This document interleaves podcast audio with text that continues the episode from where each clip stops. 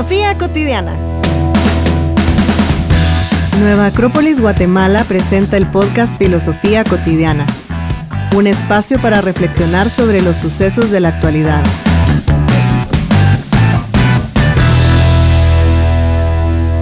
Llegamos al 30. Al, capítulo número 30. ¡Hala, mira ya! Ya 30. Ya pasó tu edad. ¡Hala! Eh. Sí, un montón, por mucho.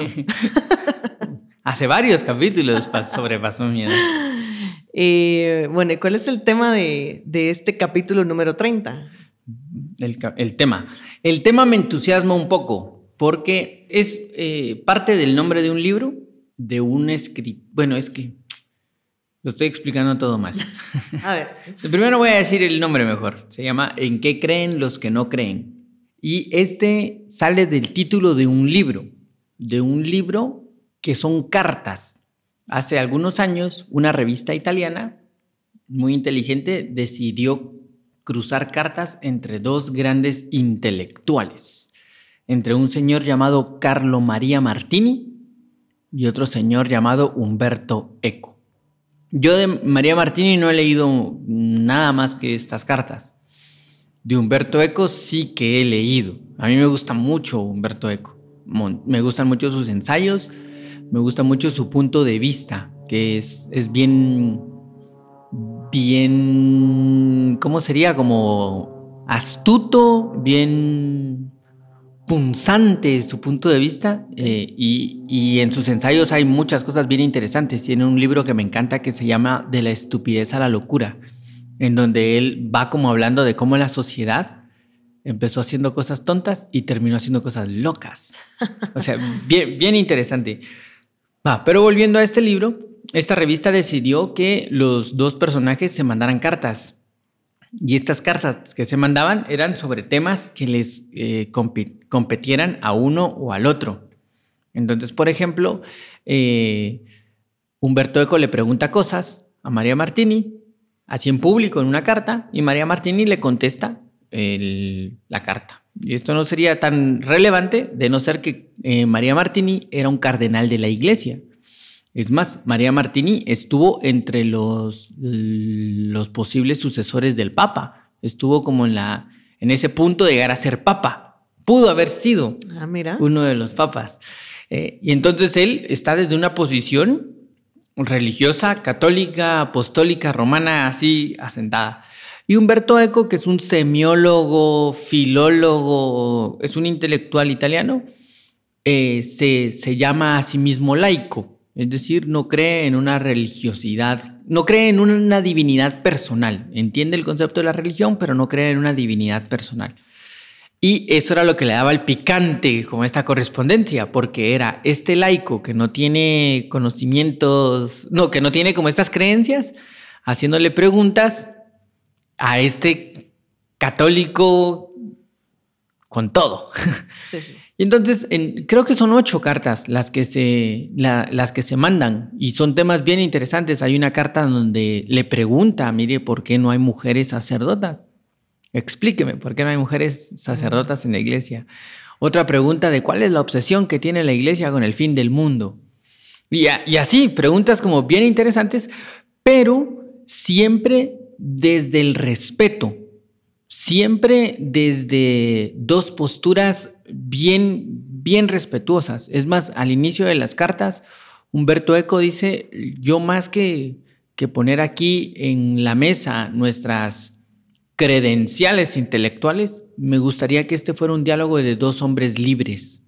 Wow. Ajá, Dos hombres libres que tienen la posibilidad de debatir sobre sus creencias. Y ahí ya te dice esta gente, va por otro lado. Sí, pues. Y la última carta, que es la que después va a titular este libro, que es pues después la, la revista compiló todo en un libro, es, eh, deciden hacer la dinámica al revés. Durante las siete cartas anteriores, Humberto Eco le hace preguntas a Martini y Martini contesta. Pero en la última deciden que sea al revés, que Martini le pregunte a Humberto Eco. Y entonces Martini le dice que hay una de las cuestiones que a él le generan mucha duda y es en qué creen los que no creen. O sea, dice él, muchas personas vienen y dicen, yo no creo en Dios, no creo en que exista tal cosa y esto. Pero si esto fuera real, dice Martini, ¿cómo hace una persona como esta para tener sueños? ¿Cómo hace una persona de esta para tener proyectos? ¿Cómo hace una persona de estas para afrontar las vicisitudes de la vida, tener problemas, caerse? ¿Qué lo hace levantarse? ¿Por qué no se queda tirado? ¿Por qué no le sucedió una desgracia y dice, bueno, como no creo en nada, no creo en una trascendencia, no creo que haya un destino, no creo en nada, ¿por qué, ¿por qué se levanta? Entonces dice, le hago esa pregunta, señor Humberto Eco, ¿en qué creen los que no creen? Y la respuesta de Eco es el, se dice que es como uno de los testimonios de la, de que la bondad o la búsqueda del bien no es exclusiva del camino religioso. Humberto Eco acepta que existe una religiosidad como en, todos nosotros, eh, pero también dice que esta religiosidad es más como nata del ser humano. Y pone un ejemplo, dice, imagínense en un, un hombre perdido en un bosque, que no fue educado bajo ninguna religión, eventualmente va a empezar a determinar cosas que le hacen bien y cosas que le hacen mal. Y desde allí empezará su propia ética y empezará a creer en lo bueno y empezará a creer en lo malo. Y entonces ya tiene un sistema de creencias. Él dice, este sistema es innato al ser humano. Eh, eh, ajá, que nace del ser humano. Súper interesante. Después esto se volvió un debate. Hay un libro ahí de eh, análisis sobre las cartas de estos dos. se volvió así como temazo. Tema, ajá. Y a otros también opinando y todo. Qué temón. no, y me gusta mucho también ahorita que lo, que lo estás diciendo, cómo plantea también la pregunta. ¿En qué creen los que no creen? Pero no está definiendo en los que no creen en una religión, los que no creen en, Dios, etcétera, sino simplemente es en qué creen los que no creen. Ajá. Y entonces ahí uh, se puede ir como para muchas eh, ramas y ahorita que, que, contabas esto de precisamente alguien así muy primitivo, que no, no tiene ninguna, eh, nada impuesto, digamos, de, de, que existe algo más o yo qué sé, cree precisamente en que va encontrando cosas conforme vaya viviéndolas, ¿no? Y como vivimos también en sociedad, no, o sea, no vivimos aislados, entonces de alguna manera esa convivencia y la ética que mencionabas empieza a existir, tiene, tendría que existir. Tendría que, habría que hacer el, el experimento. Ajá, cabal. Pero es interesante que, que, que digamos, primero lo, yo lo que destaco mucho de este, de este libro es la apertura que se tiene a poder cuestionar mis principios. O sea, el, cuando uno lee las cartas de estos dos, Martini no está desde el lado como eh, censurador de ustedes todos mal. Eh, tampoco, incluso tampoco está desde el lado de, de, creer que él tiene la verdad. Y Humberto Eco, que Humberto Eco es un genio, Humberto Eco le, le, contesta con argumentos incluso religiosos, que le dice, mire, yo ya leí todo Santo Tomás y no encuentro dónde dice esto. Y en la tercera epístola de, de Alcibiades a no sé quién dice tal y tal cosa. O sea, es un tipo también de apertura mental para saber que su postura no está basada en yo una vez vi un documental y por eso ya no creo. Claro. O, a un mi tío le contaron. Ajá, sí. Sino que es. Es que ahora sí. un poco por ahí nacen los criterios, ¿va? Sí, sí, sí. Ajá, y que, y que no está tampoco él en contra de. Ajá. conoce el tema y. Y lo conoce, es en, la, en el libro incluso se lo cita en latín. Ajá. Que le dice, mire, dice esto en latín. Y Martini se lo sabe en latín, pues, por supuesto. Entonces, primero es como el derroche de dos geniecitos ahí, pues, así. Pues. Star Wars con sus espadas láser. Pero con mucho respeto. Eh, incluso eh, Humberto Eco le, le, dice que él no está en contra de ninguna religión. Él, él sabe y él acepta que existe un tema eh, sagrado. Él sabe y acepta que existe una necesidad del ser humano de una congregación de poder unirse y que lo único que él no está de acuerdo es en la imposición de este, de, de, este tipo de cosas. Y, él pone ese ejemplo, ahí es donde pone ese ejemplo que yo te he dicho, que dice que eh, él a lo largo de su vida se ha dado cuenta de ciertas cosas. Por ejemplo, que en las bodas italianas de ciertas provincias en Italia, la vestimenta es una vestimenta tradicional. Entonces, la, para ir a la boda tienes que vestirte tradicionalmente, que son esas camisas con un montón de vuelitos y las corbatas y colores así, trajes rojos, verdes, lo tradicional. Eh, que el elevador, por ejemplo, en Israel, no los elevadores de los edificios no funcionan el día sábado, por mucho que, porque es sagrado. Entonces, el sábado no funciona en el elevador, aunque tenga, vivas en el piso 22, no funciona en el elevador. Entonces, él dice, bueno, yo ya sé que si no me quiero vestir así, no debo ir a una boda de esas. Okay. Y también ya sé que si voy un sábado a Israel, el elevador no funcionará. Y para mí, esa tolerancia es vital para la sociedad. Ahora, si yo voy a la boda vestido como yo quiero, porque igual quiero hacer, es como venir y decir, eh, juguemos ajedrez, pero a mí no me gusta que el caballo se mueva como dicen, yo lo muevo diferente. Estás rompiendo completamente y estás dañando. Y entonces él dice, yo he ido a, a misas y me he parado cuando todo el mundo se para, me he sentado cuando todo el mundo se sienta. Es un respeto, el respeto y la bondad no tienen nada que ver con eh, eh, la religiosidad. Yo puedo eh, dar la vía sin necesidad de tener que tener alguna religión. Puedo ayudar a otra persona sin necesidad de tener una religión. Y eso, esa es la postura de Humberto Eco. La, la, la parte ética no está unida a la parte religiosa. y me gusta mucho esa separación que hace, porque, y que también pasa mucho ahora, que se confunde y que se cree puede llegar a creerse que la bondad es exclusiva de un cierto grupo, ¿sí? que la gente buena solo es así o cree en esto o cree en lo otro. Y si no cree en esto o en lo otro, es malo. Sí, sí, hace, sí. Hace el daño. es, muy, es muy fuerte. Es muy fuerte. Sí, en la película esta, eh, ay, ¿cómo se llama? La? Druk. Druk. Drak. Drunk. Druk. Druk. Algo así, ¿va? Another Round. Sí. Ajá. Eh, Era. bueno. No sé. Como se diga ebrio en. ¿Qué? Neerlandés. Ajá. Este, él, les hace una pregunta a sus alumnos y les dice: bueno, tienen que elegir a uno de estos dos, de estos dos presidentes para, para que dirija la nación. Primero, vamos a, poner: este es una persona que no toma, eh, eh, va todos los domingos a misa, eh, es muy caballeroso con, con las mujeres, respeta mucho las cosas, muy, muy higiénico, se, se, se, preocupa mucho por su higiene personal, le gusta el arte clásico y es una persona académica.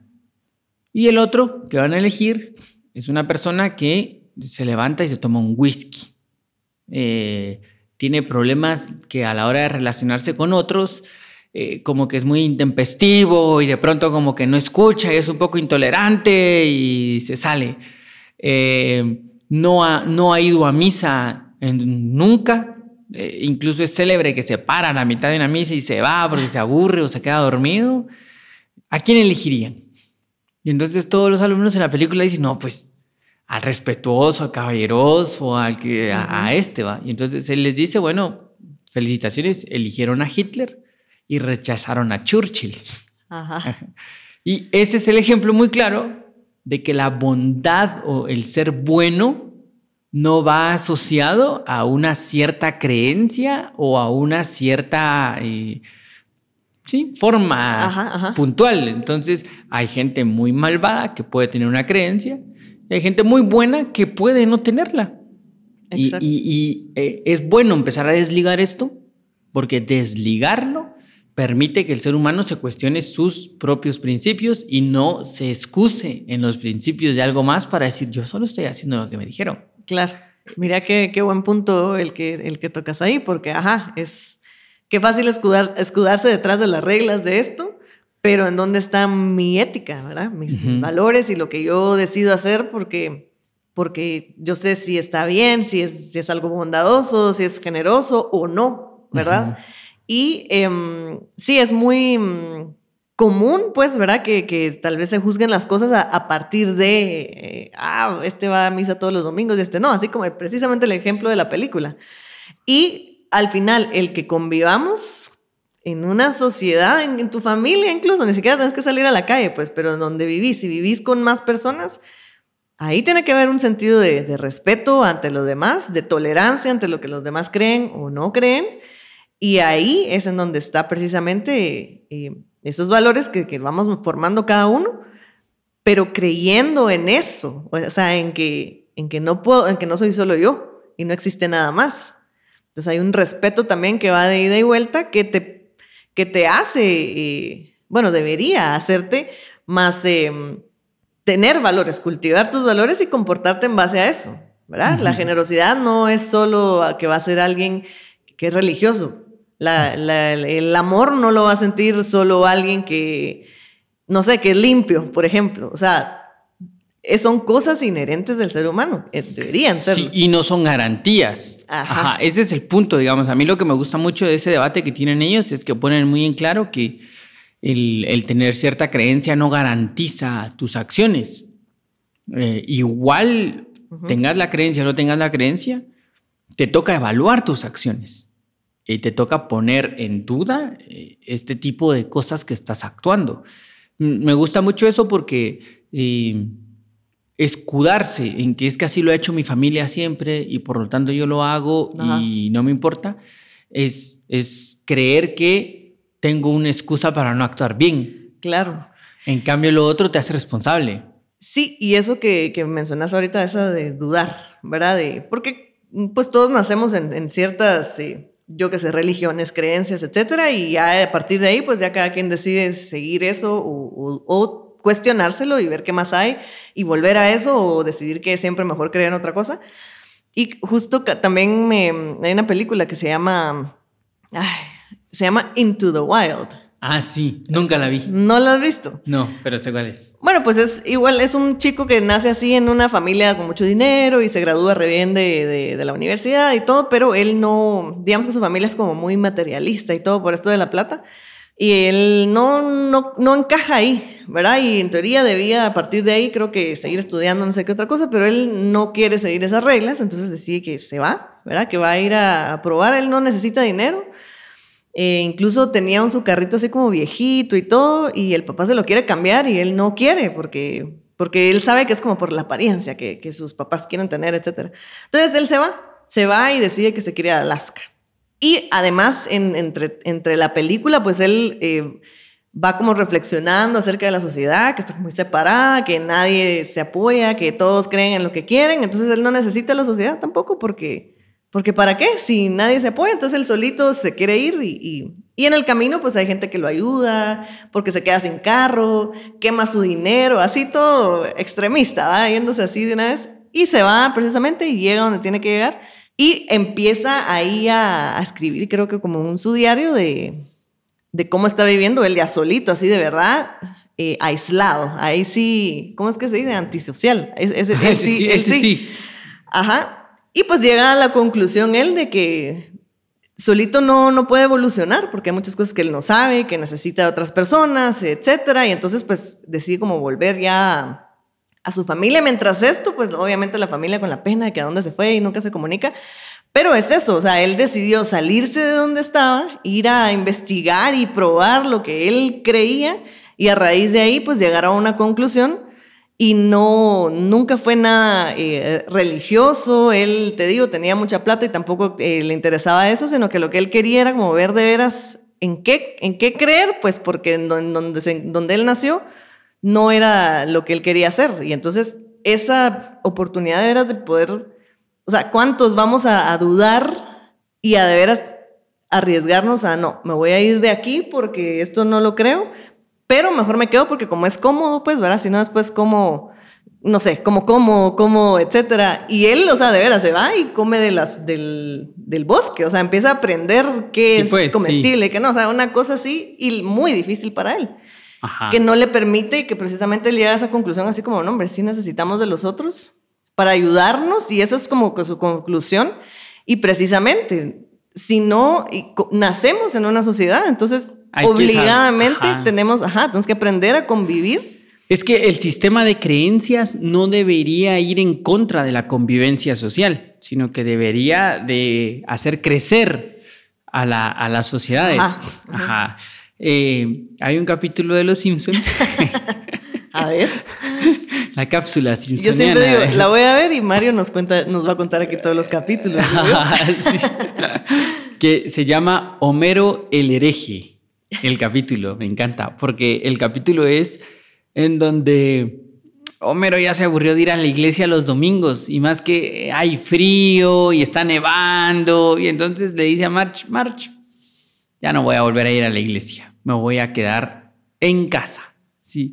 Y le da argumentos así como de, pero ¿y qué pasa si ir a la iglesia está mal y después resulta que todos estamos orando mal? Pues. y entonces al final March le dice, bueno, haz lo que querrás. Y se lleva a los niños a la iglesia. Y entonces en el capítulo, eh, Homero se queda solo, se queda dormido y por estar durmiendo genera un incendio. Ah. Y entonces hay un incendio ahí en su casa y como está dormido. Y entonces Apu, el de la tienda, que es hindú, va y lo ayuda, junto con Krusty, el payaso, que es judío, y Flanders, que es cristiano. Y entre los tres lo rescatan. Es súper divertido.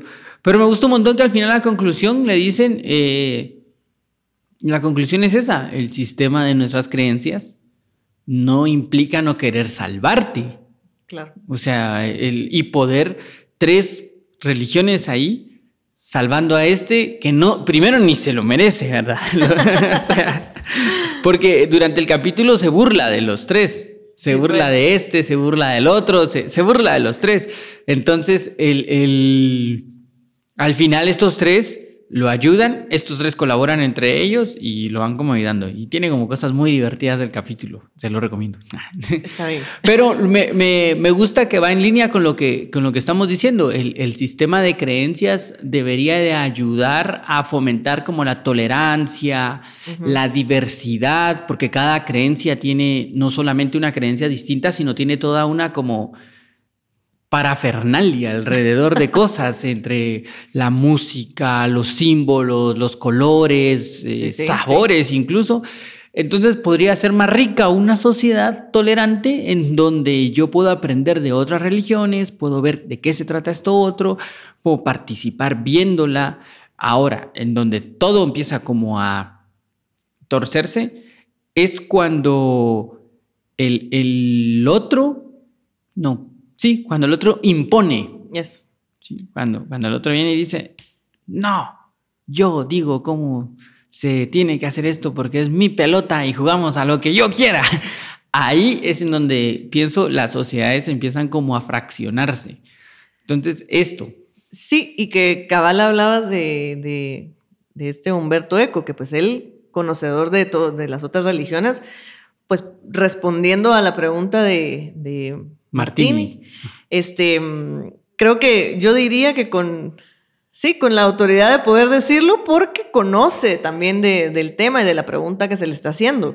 Pero si nosotros solo porque alguien nos impuso y, o por fanatismo incluso estamos en algo y realmente ni siquiera sabemos de qué se trata, no puede haber como una eh, tolerancia entre los demás porque ni siquiera sé de qué me están hablando ellos, ni siquiera les puedo explicar en qué es lo que yo, entre comillas, creo. Entonces creo que también va como de la mano de esa eh, parte investigativa, pues, en donde uno tiene que ser curioso y, leer al respecto, que era lo mismo de la duda. O sea, si uno le genera duda, bueno, busquemos, pero no quiere decir que voy a atacar esto. Simplemente quiero conocer más en dónde tal vez puedo encajar mejor sea político, sea religioso, sea artístico, lo que sea, que en donde tú te sientas como que te resuene más, pero no quiere decir que estás en contra del otro, eh, ni que vas a imponerlo. Y esa parte creo que es muy importante porque el que yo no crea lo mismo que tú no quiere decir que no crea en algo.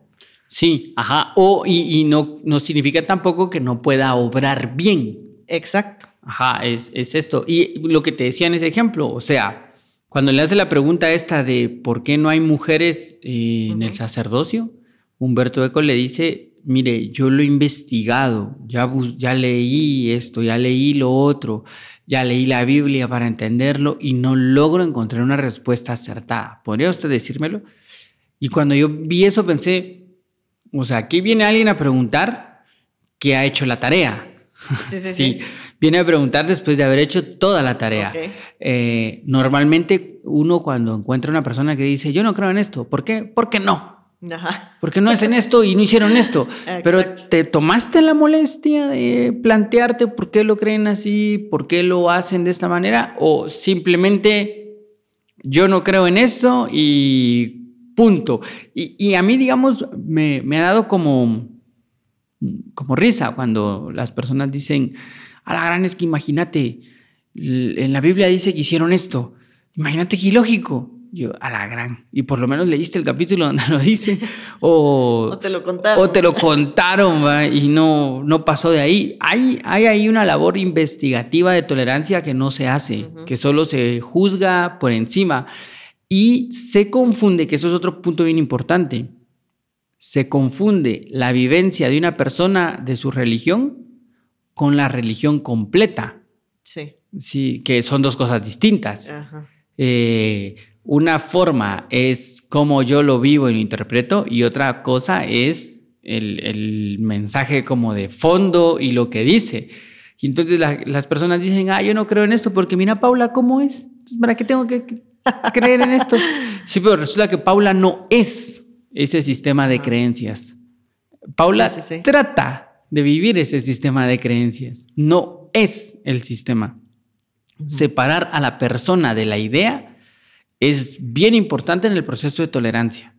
Es bien importante entender que hay gente buena y mala en cualquier sistema de creencias. E incluso sin ese sistema de creencias hay personas buenas y hay personas malas. Eh, entonces sí, sí hay que saber distinguir eso de, es que mira lo que hicieron, mira lo que hacen. Pero ¿quién? ¿Todos? ¿Es una, ¿Es una regla de esto? Entremos aquí y vamos a hacer el mal todos. No, son algunos. Y tristemente se repite la misma idea de que eh, la, peor publicidad para el cristianismo es un cristiano, la peor publicidad para un musulmán es un musulmán, la peor, incluso la peor publicidad para la filosofía es un filósofo. Porque siempre se juzga a la idea en general por uno. Mira que Ay, no, ¿por qué hacemos así? ¿Por qué somos así? Porque somos así. Pero sí, exactamente. Ahí sí que es, son las creencias nuestras. Tenemos que pensar en qué creemos, porque cuando, incluso cuando nacemos ya en un en algo establecido y bueno, yo eh, nací en una familia judía, por ejemplo, y entonces yo soy judío, pero ¿realmente sos judío? ¿O estás solo siendo como una tradición? ¿Verdad? Entonces, tal vez eventualmente vas a encontrar respuestas si estás em, invertido en la religión y conoces acerca de las tradiciones o lo que sea que, que, se haga en, esa, en esa religión, pero hay gente que está metida en la religión precisamente y solo, solo va repitiendo y todo, pero no sabe ni siquiera qué está diciendo, qué significa. Eh, yo qué sé, el, santo que está puesto ahí en, la, iglesia. Entonces sí es bien importante esa parte que, investiguemos y que cuando digamos que creemos en algo, que sepamos de qué estamos hablando. Sí, también, pues, ese ya es un fomento de mi propia creencia, ¿verdad? De, poder sustentar mi creencia. Todo el mundo tiene el derecho a creer en lo que quiera. Sí, y, pero así como tiene el derecho de creer en lo que quiera, tiene el deber de respetar la creencia del otro ¿sí? y de no imponer su creencia. Eh, si ese principio básico se cumpliera, estas sociedades serían sociedades más abiertas, porque entonces yo creo en esto y por lo tanto no voy a estar peleando con tus principios, dale, va, tranquis. Es más, lo que te decía, podría enriquecerse más una sociedad abierta de esa manera las sociedades han ido cerrándose porque nos hemos ido como unificando en las mismas cosas. Hoy, hoy en día esta unificación global hace que todo sea lo mismo, en todo el mundo se escucha lo mismo, todo el mundo se viste igual, todo el mundo se hace los mismos tatuajes, se cortan el pelo de la misma manera. Entonces esa unificación no enriquece, sino que lo que hace es como que estandariza. Por muy loca que parezca, es que no, mira, mi pelo es súper loco, no es estándar, sí, pero así hay 10 mil millones de personas igual que tú, con el mismo corte de pelo, con el mismo, con la misma canción que les parece lo máximo. Entonces ahí lo que están haciendo es cerrando a las sociedades a un sistema de creencias y todos somos así. Es, es bien fuerte a nivel mundial. Y, pues eso, vamos perdiéndonos la oportunidad de conocer y de crear cosas nuevas. Sí. Y ajá, el, respetar, pues que cada quien tiene sus creencias, pero que al final de cuentas eso lo que nos va a unir, digamos, van a ser esa, ética, o sea, esos valores, esa, esa bondad que yo pueda tener o, no, pues, ¿verdad? Porque eso también nos separa. Y si encima de eso ah, porque no, que no vas a la misma escuela que yo voy, no te acepto. O sea, hay o sea, infinidad de cosas todavía que nos pueden separar. Y como hablas ahorita de esa unificación mundial, pues, pero ni cuenta nos damos tampoco. No, ya cuando nos dimos cuenta estamos ahí metidísimos. Ajá, ahorita Mario y yo tenemos el mismo peinado. Ah. Yo me quedo viendo, sí, en serio me creció el pelo. No son mentiras. Pero ajá, o sea, hay que poner atención a esas cosas, porque es muy fácil decir, ah, es que él no cree y yo sí creo, pero no, no, se reduce a, al que creamos en lo mismo. Sí, ajá, no se reduce a, eso, se reduce más bien a, hacer el bien. Exactamente. a tratar de hacer el bien lo, lo, mejor posible. Sí. y es, este señor, eh, Humberto Eco, a mí me, encanta, la verdad. Yo le he leído varios libros y, y, no solo tiene libros de ensayos, por cierto.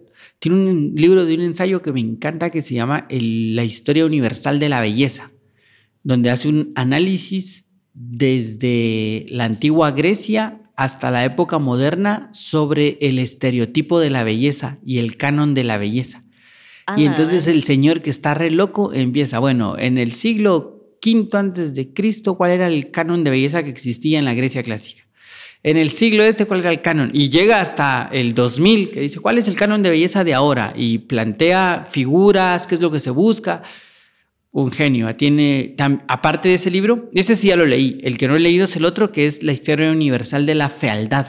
Ah, mira. Y no lo he leído porque está difícil de conseguir el libro, fíjate. Ah, sí primero, no está tan fácil de encontrarlo y segundo, está un poco caro el de ahí tiene, tiene otro de este que te decía, La estupidez a la locura. Tiene otro de ensayos que se llama A paso de cangrejo, en donde también demuestra el, cómo la sociedad ha ido retrocediendo. Tiene otro que se llama La nueva Edad Media, en donde plantea que esta está, por qué estamos otra vez en un sistema medieval. Eh, pero tiene novelas. y sus ah, novelas están muy buenas. Tiene, su novela más famosa es El nombre de la rosa, que es una, es una novela religiosa. Pues, es una novela que sucede toda en, en, un, en un monasterio. Mira qué interesante. Ajá, bien, bien chilera. Tiene otra novela que se llama El péndulo de Foucault, que es mi favorita, que es la historia de una editorial esotérica, que también está, está muy buena tiene otra que se llama Baudolino, que esa no me gustó tanto. eh, mira, solo esas he leído. De las novelas. De las novelas y de sus libros de ensayos. A mí me gusta mucho él, cómo, cómo escribe, cómo plantea cosas, cómo define cosas y lo ácido que, que es. Es un, Sobre todo eso, creo yo. sí, porque sí, suele, suele como ser. En ese de la estupidez a la locura, tiene unos sus, comentarios contra la sociedad que uno dice, Alarán, tiene razón, señor, pero... Bájale dos rayitas. Qué ácido para decirlo. Eh, bien interesante. Pues ya se murió, ¿verdad? Eh, en Los Simpsons dirían, y si era tan inteligente, ¿por qué se murió? Ah. Eh, yo, yo recomiendo mucho como la, la lectura de él. Me parece un escritor como para meterse ahí a cuestionarse también cosas, como a entender otro tipo de puntos de vista, eh, y que plantea este tipo de diálogos, como el diálogo de las creencias versus la, forma de comportamiento, cómo se relacionan estos dos, y saber que el mejoramiento de la sociedad no va a venir de la mano de la imposición de un sistema de creencias, sino que el mejoramiento de la sociedad va a venir del mejoramiento de cada uno de los individuos. Sí. Crean en lo que crean. O sea, de verdad, si una persona cree que la Tierra es plana, pero esta persona ayuda a sus vecinos, eh, ayuda a la sociedad, construye una mejor sociedad, que crea que la Tierra es plana. No, no, eh, él está ayudando a la sociedad, está ayudando a su entorno, está mejorando su entorno, aunque crea que la Tierra es plana. Claro. Porque a veces creemos, ah, no, es que es tonto y bobo porque cree en ese tipo de cosas, pero resulta que el que cree que la Tierra es redonda es el peor sujeto que existe. Entonces, ¿de qué le sirve? ¿De qué le sirve tener ese conocimiento si no lo hace mejor? Son cosas diferentes. Me gusta. ¿De qué le sirve si no lo hace mejor? Ajá. Ser mejor. Lo dejamos aquí. Está bien. Vamos a ir a reflexionar acerca de. de en qué. leete alguno de. Leete alguno. De Humberto Eco, están buenos. acabo de conseguirme otro eh, que son cinco conferencias que él dio en diferentes universidades y que ni me recuerdo el nombre del libro en general, pero que tiene una conferencia sobre eh, a qué le llamamos bello, eh, trae otra acerca de la importancia de estudiar. Es un tipo como bien interesante, bien, bien interesante. Me parece. Sí, sí, ahí me buscando algunos títulos, me salieron varios y cabal vi ese de la belleza que estabas hablando. Ajá, la historia ah, universal de la belleza. Vamos, vamos a leerle algo. Va. Bueno, entonces, yo creo que terminamos. ¿Sabes en qué creo yo? En que ya terminamos. creo lo mismo. En esto creemos los dos. Ah, mira. Y creo que Gerson cree lo mismo, entonces tenemos la misma creencia en este momento. Gerson que sí. Terminamos el podcast número 30. Sí, 30. Bueno, igual sigan ahí comentándonos en las redes. Yo a veces repito cosas, ¿te has dado cuenta? Sí. ajá, pero es porque se me olvidan, ¿no? que, no, que ya las dije. O porque te encanta tanto. O porque me encanta tanto que también se me olvida que ya lo dije. Entonces pues. se, vuelve como esto. Pero ahí estamos en las redes, eh, pueden comentarnos. Entiendo que ahora están subiendo como el post del capítulo para que ahí comenten cosas del capítulo que les parecieron que no, que podemos mejorar, que otros temas podemos tocar, etcétera. Eh, eso nos nutre un montón para que. Y fíjate que estaba pensando que podríamos inaugurar podcast sobre libros. A la mira, eso. Hacer como temas de libros vas a tener que leer los que yo he leído, man. Y tú los que yo he leído. También. Ajá. O cada uno plantea uno. O podríamos hacer un versus. Ah, un libro tuyo versus un libro mío. Ah, la gran. bueno. Cranémosla ahí, cranémosla, ahí. Bueno, si estamos al aire, va, así Bueno, entonces, gracias, Paula. Gracias, Maribu. Gracias, Gerson. Gracias, Gerson. Nueva Acrópolis Guatemala presentó el podcast Filosofía Cotidiana, un espacio para reflexionar sobre los sucesos de la actualidad. Para más información sobre charlas, cursos y espacios filosóficos, puedes buscarnos en nuestras redes sociales. Nuestras redes sociales.